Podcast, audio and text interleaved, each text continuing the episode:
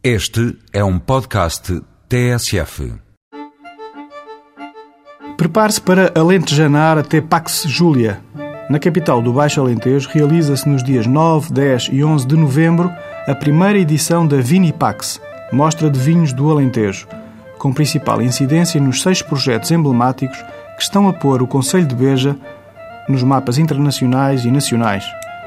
Monte Novo e Figueirinha, Malhadinha Nova, Herdade dos Gros, Casa de Santa Vitória, Henrique Uva e Herdade Passo do Conde mostram os seus vinhos novos e mais investimentos.